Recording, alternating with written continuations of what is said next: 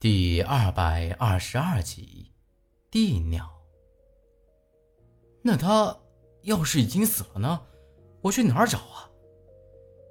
虽然现在确认有韩三姑这么一号人，但关键，咱也不晓得这人到底是死是活啊。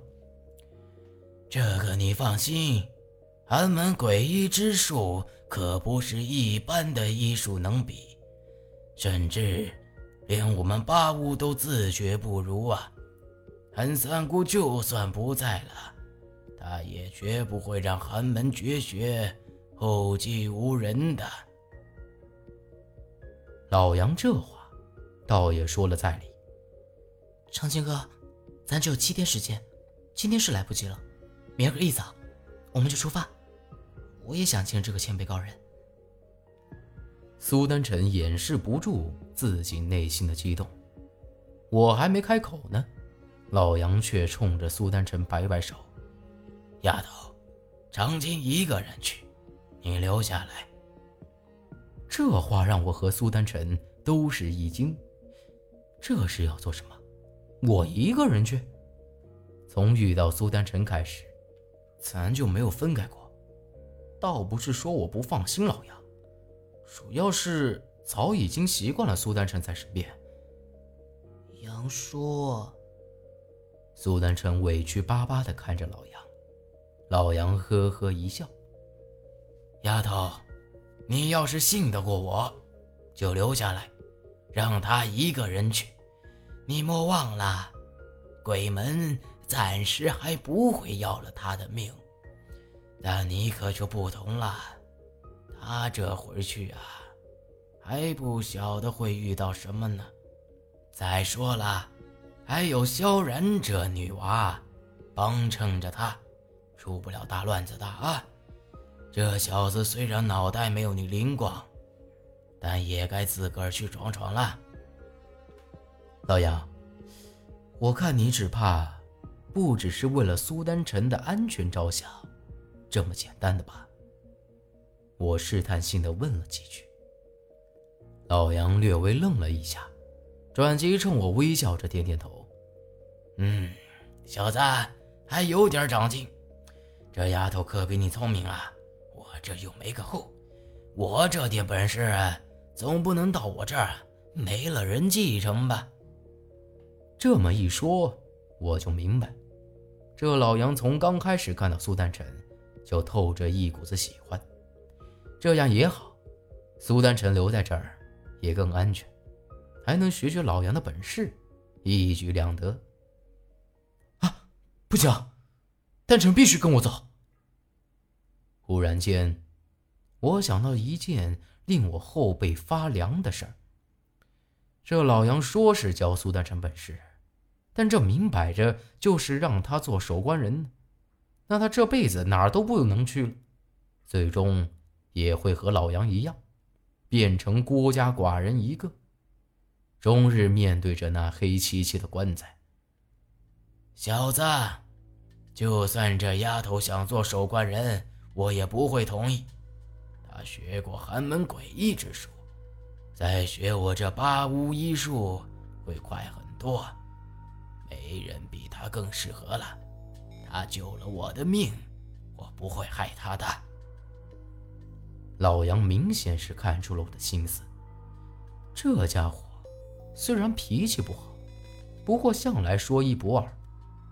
既然这样，我也就没再多说了。要是七天一到，长青哥还没找到那韩三姑，那岂不是？苏丹臣这话。也正是我担心的，七天时间一晃就过去了。到时候没找到韩三姑，自个儿的眼睛也看不见了，能不能再回来，都是个问题。老杨却不以为然，呵呵一笑，拍了拍我的肩膀：“小子，万一七天一到，你还没找到韩三姑，记住，昼伏夜出。”有你这婆姨帮忙，不会有事儿的。再说了，我还给你准备了个好帮手啊！帮手？除了萧然，哪里还有其他人？说完这话，老杨将食指一屈，往嘴里一塞，吹了一声响亮的口哨。只听得“啊”的一声鸣叫，那大乌鸦从对面直接飞了过来，站到咱们跟前，歪着脑袋看着老杨。你说的帮手，该不会就是这只大乌鸦吧？这东西的厉害，我自然是亲眼见过的。但毕竟不是人，遇到个啥危险，他要是自个儿跑了，我还不是只能眼巴巴干看着？我这话刚一说完，这东西冲着我叫了一声，估摸着是对我不太满意。老杨摸了摸他的身子，这可不是大乌鸦，这叫地鸟。啥玩意儿？地鸟？地鸟是啥东西？我这是越来越糊涂了。先是那些乱七八糟的花花草草，我一个都不认识。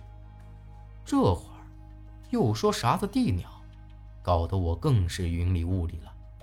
说实话，之前我还总觉得自个儿见多识广，但现在一看，我这是完全连皮毛都没摸上。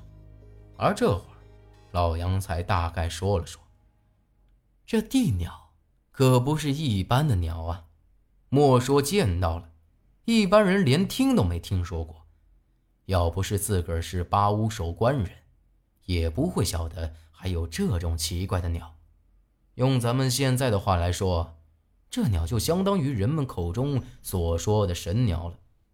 吃了它的肉，虽然不能长生不老，但据说也是延年益寿。据说这鸟在老杨老祖宗的时候。还很常见，不过却极难驯服。后来，慢慢的就少了，人们也就逐渐忘了还有这么一种鸟存在。但自从有了这铁关峡，这地鸟也就一直在这儿帮着守关人。它虽然以腐尸烂肉为食，却并非是妖邪之物，极通人性。照你这么说，那他岂不是长生不死了？我不由得对这地鸟产生了莫大的兴趣。老杨又摸了摸他，呵呵一笑：“ 这老伙计到底多大岁数，我可不晓得呀。总之，比我年岁大得多。你明儿个出发，就让他跟着你，这样遇到个啥事儿也有个照应。”他这一直是跟着你啊，跟着我，只怕不会听我的吧？我准备伸手也去摸摸他，他却不耐烦地冲我嘶叫一声，爪子在地上抓个不停。小子，怕疼吧？这老杨安抚住这东西，没头没脑地冲我来了这么一句，我摇了摇头。虽然心里恨不得揍老杨一拳，哪个不怕疼啊？说不怕的，那都是死要面子活受罪。当然了，我总不能让老杨小看了我呀。这会儿，也只能死要面子，因为我已经预感到，这老杨又要对我下手了。果不其然，我这刚一摇头，老杨就在这地鸟的耳边。嘀咕了几句，完全听不清。正纳闷呢，这东西忽然两天一声长叫，吓得我浑身一颤。没等反应过来，只见得这东西左爪一挥，我这小腿立马传来一阵撕心裂肺的疼。低头一看，不由得大叫起来。仙人板板的。这东西硬生生从我的小腿上撕了手指粗细的一条肉，直接一口吃下了肚。丫头，给他包一下，用这东西撒上去。老杨眯着眼睛，笑呵呵地看着我，满意的点了点头。你，你这是搞什么？仙人板板，疼死老子了！我强忍着心里头的怒火，气冲冲地看着老杨。而这会儿，苏丹臣接过老杨递给他的一个小竹筒，扯开上头的布塞子，从里头倒出一些黑俊俊的粉末，在我这伤口上。